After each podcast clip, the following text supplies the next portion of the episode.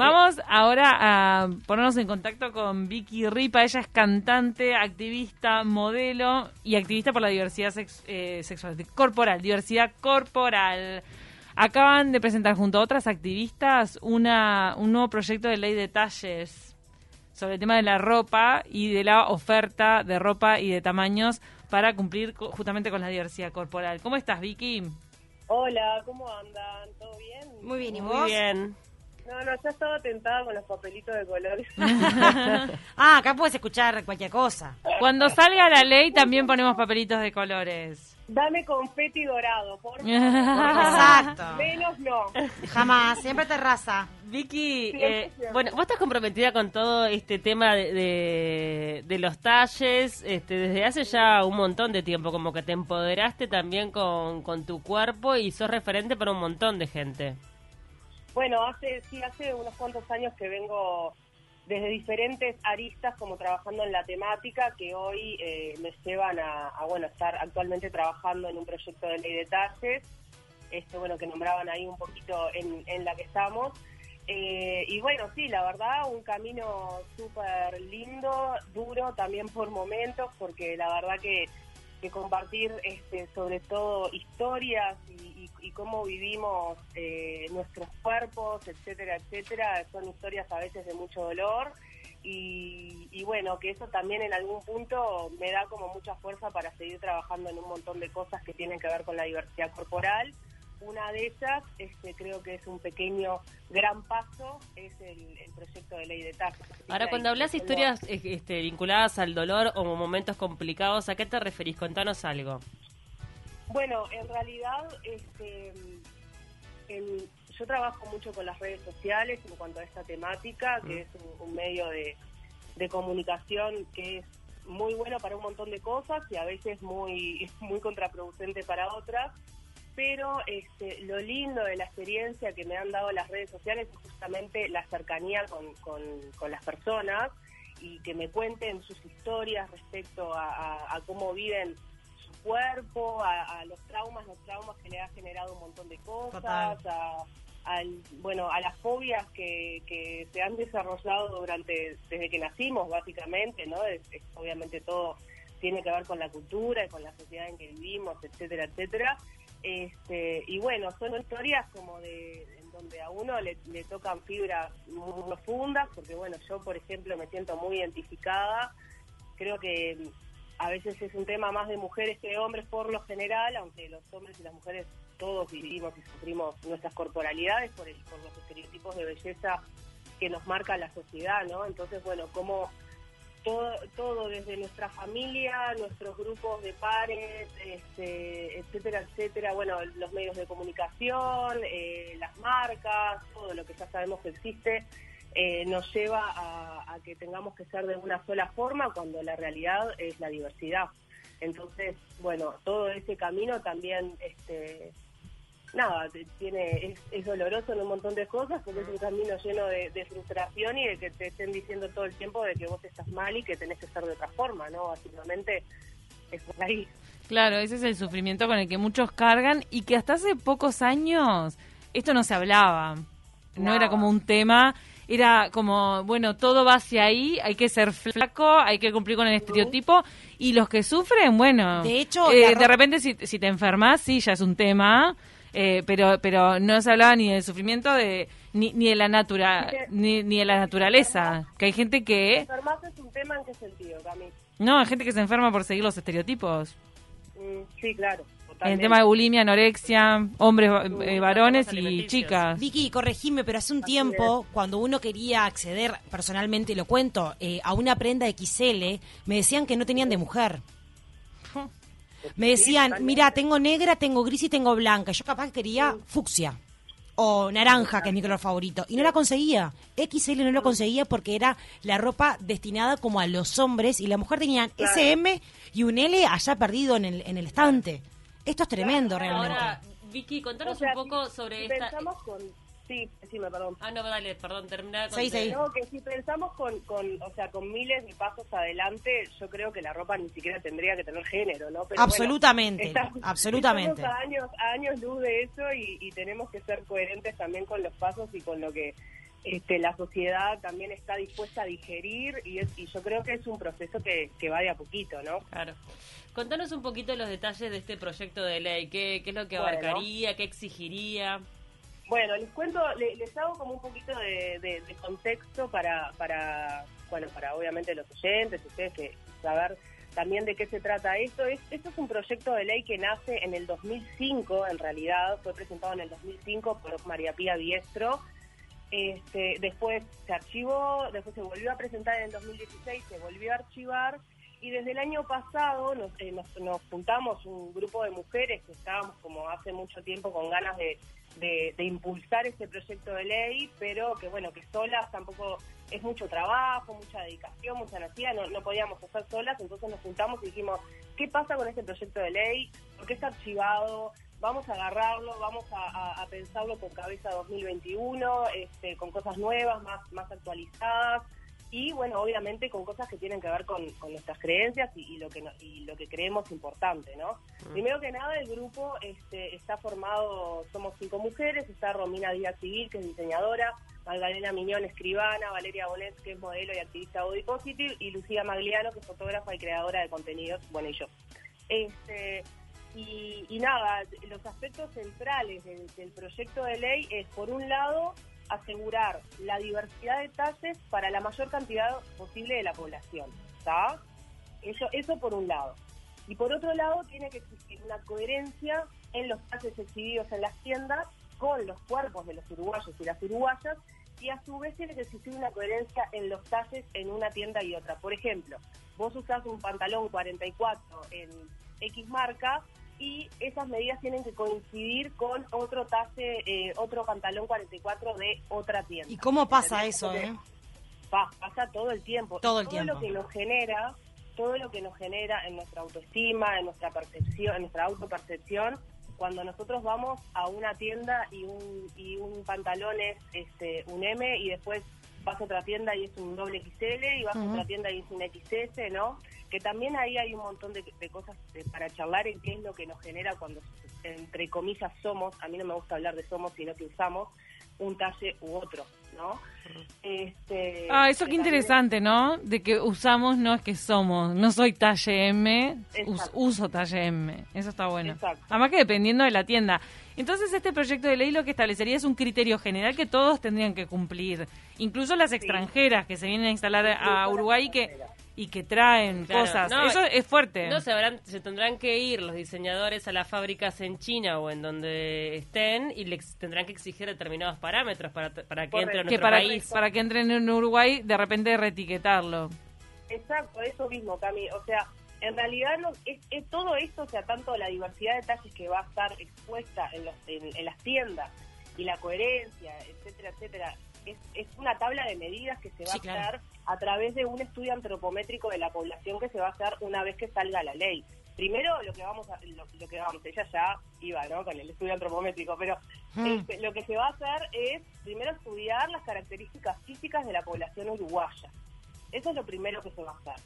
A raíz de ese estudio antropométrico van a salir un montón de datos que a nosotros nos van a dar, eh, bueno, una tabla de talles esa tabla de talles va a decir cuál es el talle S, cuál es el talle XS, M y así mm. sucesivamente, y, la, y cómo se tiene que poner el stock dependiendo de los porcentajes. Claro. Eso además para las tiendas es un dato que es, a mi criterio, es un tesoro. Es, riquísimo, exacto. Claro, cuando vos tenés los datos de cómo es tu posible consumidor, o sea, es maravilloso. Claro. No tenés que estar al sabiendo si está el talle, si está el otro talle. Ahora, Vicky, ustedes han estudiado la situación a nivel regional. ¿Qué es lo que está pasando en el resto del mundo respecto a esto? ¿Estamos este, atrás? ¿Esto sería vanguardista? ¿En la región? En, Europa, por ejemplo, ya está instalado una ley de este tipo? Eh, en, en Europa hay normativas y hay sugerencias este, para las marcas que se adecúen a determinada tabla de talles. ¿Qué pasa? No hay leyes que regularicen esto porque en realidad las marcas este, por iniciativa propia se, se, adecúan a esa, a esa tabla de talles, por eso que venimos hablando, porque les conviene saber cuál es su público, saber para quién está vendiendo. Y por otro lado, en eh, más en lo regional, solamente está la ley que se aprobó en Argentina, la ley de talles eh, en Argentina hace poquito, este, y después en lo regional no, no hay nada, así que en algún punto sí sería como bastante vanguardista llevar adelante este, esta ley. Wow. En redes sociales hace poco hubo una noticia interesante que tiene que ver con Pinterest, ¿no? Y, los estereotipos que allí se, se expresan. Contanos un poco porque es un avance, ni que hablar si alguna red social se le suma como Instagram. Sí, ni que hablar. Yo creo que, que, apelar a que Instagram cambie eso va a ser medio complicado, ojalá que sí, pero la verdad que es una noticia no sé, a mí me parece increíble cómo una marca de, la potencia y de la grandeza que es este Pinterest este, ponga en claro esta, esta nueva política de, bueno de definir lo que lo que definió de que, no querían este, publicar más mensajes que tuviesen que ver con corporalidades eh, bajadas de peso, este, dietas, el antes y el después. Ay, sí, qué agote todo este tipo de cosas que me parece increíble que, no se haga más porque son, porque son un, montón de mensajes violentos que nosotros recibimos a diario y que no y que no nos damos cuenta porque lo que pasa es que se, nos meten en el cerebro a un nivel que ni siquiera a veces lo podemos percibir entonces nos enfrentamos este, a consumir cosas que en algún punto elegimos y no porque está es como que los algoritmos y todo te va llevando a determinado lugar este, y de repente te empezás a sentir mal contigo misma porque estás viendo un montón de cosas que te tienen que decir cómo vos tenés que ser como esta persona y cuando vos no sos como esta persona. Entonces, en realidad, a veces, y nosotras que ah, somos mujeres más grandes, que así todo, por supuesto que también eh, la sufrimos, pero imagínate toda la, toda la adolescencia. Sí, que no tenés definida la personalidad. Es tremendo. Es tremendo. Bueno, por eso. Un paso importante lo dio Pinterest. Total, sí, es muy importante. Sí, ahora, ahora como que está, está como bastante de moda y también eso es, una realidad y que por suerte está de moda porque en definitiva eh, eh, a veces es la industria la que termina imponiendo los estereotipos. Está como de moda el cuerpo real, o sea, hoy por hoy se juzga mucho a una campaña, no sé, que, que no utilice cuerpos este de, mujeres reales, ¿no? O sea, ¿me, equivoco en eso o, o es medio engañoso? yo creo que hay un poco y un poco. Por mm. un lado, para mí, este, el concepto de mujer real es un poco peligroso. ¿Por qué? Porque mujeres reales son todos. Todos, sí, sí, sí, exactamente. ¿No? Como que, dice, a veces es un poco peligroso porque decir, bueno, entonces la modelo que cumple, digamos, con un estándar de belleza, por decir algo, no es real. Y sí es real, por supuesto que es real. Todas somos reales. El tema es que esa, esa persona no, es el único tipo de, de, forma ni el, único tipo de, cómo, cómo hay que ser, ¿no? Este, sí, hay una moda eh, que tiene que ver con, con la inclusión en la comunicación y, bueno y en las marcas y etcétera etcétera que por un lado eh, es un arma de doble filo porque por un lado que sea moda entre comillas ayuda a poner la temática arriba de la mesa y poder visibilizar otros cuerpos otras formas como válidos, ¿no? Pero por otro lado hay que ver también las marcas que trabajan con ese tipo de cosas, si realmente creen en este cambio de paradigma o es un washing. Claro, te digo porque yo también he escuchado, por ejemplo, que a nivel de la, de la industria de la moda, más a nivel internacional, eh, todo bien, sí, te agrego una modelo con un cuerpo que no sea este, el típico de modelo, pero en realidad mi colección la sigo basando en lo mismo y mis exigencias siguen siendo las mismas. ¿Entendés? Me sumo a la moda y te pongo una, pero en realidad es toda una mentira. Totalmente. Yo creo que ese tipo de cosas se caen por su propio peso, porque no, hay que no hay que subestimar nunca al consumidor. Porque hoy en día uno compra en determinadas marcas porque elegís porque te identificás con valores, te identificás no solamente con, con la ficha que te, que te gustó. Capaz que sí, vas y te compras una ropa si tenés acceso a poder comprártelo solo porque te gusta y no te, y no te importa lo que, lo que representa la marca. Pero hoy en día cuando vos vas a comprar cualquier producto, cualquier cosa, vos te identificás con una marca por los valores y por los mensajes que, que transmiten. Entonces, en realidad, todas las marcas que hacen washing en ese sentido, o sea, que, que muestran algo que en realidad no son, yo creo que se cae por su propio peso. A mí me ha pasado con marcas decir, ah, mira qué bueno, están encarando este tema, no sé qué. Me, empieza como a interesar porque me siento identificada con lo que empiezo a ver. Mm. Y después enseguida digo, ah, está bueno, pero fue esta campaña después no hay nada más, está, besito, nos vemos. O sea, yo, yo particularmente no consumo más. Claro, Vicky, te quería preguntar, porque la ley de talles tiene todo lo que vos recién explicabas detalladamente con respecto a lo que es eh, la escala y la tabla de talles. Ahora, ¿qué mm. pasa a nivel social? Un poco lo que vos estás diciendo, que efectivamente el cambio sea de adentro para afuera y no sea solamente en las vidrieras. ¿Se va a exigir realmente una conciencia? Desde, por ejemplo, hablando de, lo que están exponiendo. Porque uno pasa por el shopping y ve maniquíes que son menos de 90, 60, 90. Exacto. Nosotros, mira, cuando armamos este proyecto de ley, por supuesto que hay un montón de cosas en las cuales nosotras pensamos, como por ejemplo el tema de los maniquíes, como por ejemplo el tema de la comunicación de las marcas, y hay un montón de cosas porque esta temática tiene muchísimas aristas, es, compleja, no es solamente sacar una ley de talles y esa ley de talles, hay un montón de cosas que no que no puede no puede incluir porque nosotros no nos podemos meter en determinadas cosas. Como por ejemplo en este momento con esta ley no nos podemos meter en cómo una marca va a comunicar su ropa, por ejemplo. ¿está? Lo que sí queremos incluir en, este proyecto de ley que está incluido es, el eh, primero, el derecho a la vestimenta, como, o sea, como un derecho, no solamente el tema de que uno se tiene que cubrir el cuerpo, sino que uno se pueda sentir identificado con, con, la ropa que usa, que se pueda expresar, o sea, es, es parte de un derecho, no solamente cubrirnos porque si no eh, nos mete, sí, como taparte. Atentado al, pudor, ¿no? Sino que realmente poder elegir, que eso también, este, por supuesto, que, que afecta a nuestra autopercepción, a nuestra inclusión en la sociedad, etcétera, etcétera, un montón de cosas.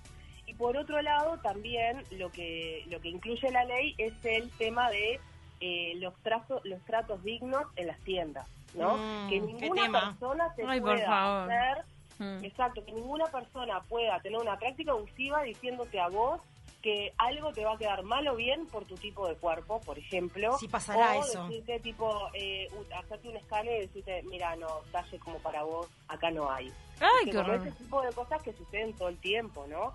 Y que capaz que la vendedora o el vendedor no se da cuenta de que en realidad está siendo recontra violento con lo que está diciendo, pero es hora también de despertar y de darnos cuenta qué es lo que nosotros hacemos para para aportar a estas malas prácticas en realidad y cómo empezar a revertirlo, ¿no?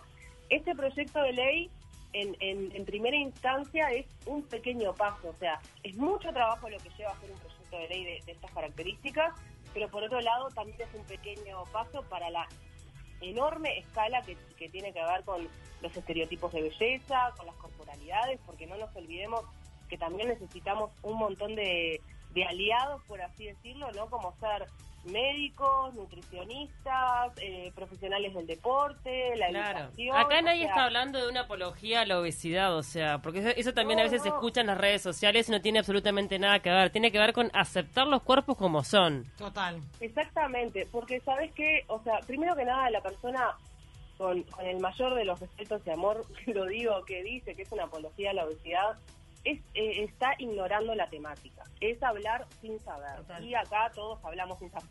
Como somos todos opinólogos de todo. Hablemos sin saber. Primero que nada, este proyecto de ley abarca a todos los cuerpos y siendo hombres, a todos los géneros. ¿está? No, eh, no es una ley para gordos, no es una ley para mujeres. Eso es lo claro. A veces se, está como se está como pensando solamente que es un proyecto de ley para talles grandes y no es así. Hay un montón de gente que es muy pequeña, mujeres grandes que las mandan al sector de niños, por ejemplo, ¿no? Ay, qué horrible, me parece tan violento. Es terrible. Entonces está también estar pensando que es una ley para gordos o como he escuchado por ahí como para avalar la obesidad, pero por favor, o sea, es como, yo te juro que a veces me sorprendo del absurdo de, de, un montón de cosas, ¿no? Porque además, así todo, una persona obesa, ponele, ¿no? Con todo el estigma que tienen las personas gordas, ¿no? Que ya cargamos con un montón de estigma, ¿no tiene derecho a vestirse porque es gorda? ¿Qué me estás diciendo? No, claro, obviamente. Este... No, y si ponele, ¿no? Que es otra, otro tema que también siempre sale, el tema de la salud, que es otro capítulo que en otro momento hablaremos. Y si la persona es obesa y está enferma, ¿no tiene derecho a vestirse tampoco? por Dios. Nos está mandando, nos manda una oyente que Steffi Reutemann lanzó una marca de trajes de baños para todo tipo de mujeres. de hecho, en el desfile lanzamiento también habían modelos plus size. Bien. No, Vicky, nos tenemos que ir, pero además que también vos tenés un compromiso a esta hora. Sí, en dos minutos. Mil gracias por estar acá con nosotros y felicitamos obviamente el trabajo que hicieron en equipo a, Romy Díaz Civils, que es prima mía. A la prima de Cami. Ahí sacamos cartel. Y, a todas las demás que están que están trabajando por esto para que vale la pena porque es para todos aparte. Vale Bonet también con Magdalena Maglione y Lucía Magliano vos las mencionaste pero bueno también cumplimos con mencionadas nuevamente. Y espero que que sirva para algo y que ojalá que no se encajone, eh, quieras que no, la presidenta de la Asamblea General, o sea, digo, la vicepresidenta de la República, la vicepresidenta de la República, Beatriz Argimón, estuvo vinculada al mundo de la moda, es como que tiene cierto vínculo, estaría bueno que, por ahí eh, encuentre, eh, que se encamine esto, ¿no? Ojalá que si nosotros el proyecto de ley lo, lo presentamos a la Comisión de Equidad y Género, que ahora, bueno, va a ser estudiada, va a recabar como diferentes opiniones de Cámara de Vestimenta, Cámara de Industria, Cámara de Diseño, etcétera, etcétera. Y después, bueno, si sale todo bien, se presentaría a diputados. Si se vota, de, tiene mayoría de votos, se paga a senadores. Si tiene mayoría de votos, sería ley. Pero bueno, eso es un camino que, queda tiempo, este, así que ahí, vamos trabajando con, mucha paciencia. Yo quiero agradecerles a ustedes por el espacio, porque es importante poner esta temática arriba de la mesa en los medios de comunicación, o sea, es muy importante, obviamente a las órdenes para lo que precisen de, hablar de estos temas, que como decíamos hoy tiene muchas, muchas aristas. Este, así que nada, gracias chicas por, por el espacio y nos vemos pronto, ojalá. Nos vemos pronto, te mandamos un abrazo grande. Besote enorme. Chau, chau, Gracias, Vicky. Chau, chau.